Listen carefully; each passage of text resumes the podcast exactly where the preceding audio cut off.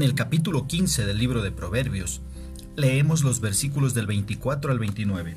En la traducción latinoamericana la palabra del Señor dice, El camino que sube, el de la vida, es para el hombre sensato. Este evitará el que baja a la morada de los muertos.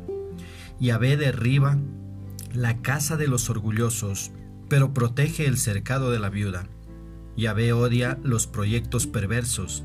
La pureza que él espera son las palabras benevolentes. El que corre tras el dinero desarma su casa. El que no se deja comprar vivirá. El hombre recto reflexiona antes de responder. La maldad sale por sí sola de la boca de los malos. Yahvé se mantiene alejado de los malos, pero atiende a la oración de los justos. ¿Qué expresa el escritor? El escritor nos dice que uno de los grandes beneficios de una vida sabia es que en general la vida mejora a medida que pasan los años. El progreso de una vida sabia no es sólo a dónde se dirige, sino también de qué se aleja. El versículo 25 nos enseña que los soberbios se oponen a Dios y por eso ellos y su casa serán destruidos por Dios. Mientras que la viuda es la imagen de una persona humilde y necesitada que depende de Dios. Ella representa lo opuesto a los soberbios, y Dios cuida de aquellos que humildemente dependen de Él. En el versículo 26 vemos que la maldad comienza en el corazón y los pensamientos. Nuestros pensamientos nos llevan a la acción. Ahora, si nuestras acciones comienzan en nuestros pensamientos, entonces lo que pensamos también es importante para Dios.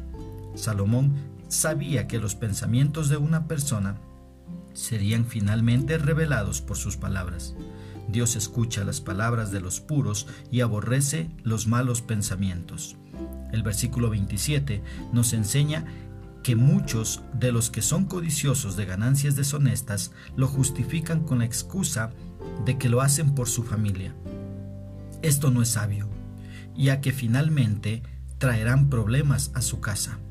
Ni la estafa, ni el soborno, ni la coima son agradables a los ojos de Dios. El hombre o la mujer codiciosos harán cualquier cosa por más dinero y estos aman los sobornos si estos sobornos aportan más dinero. La bendición de Dios está en hombres y mujeres íntegros que odian los sobornos, las coimas y otras formas deshonestas de hacer negocios.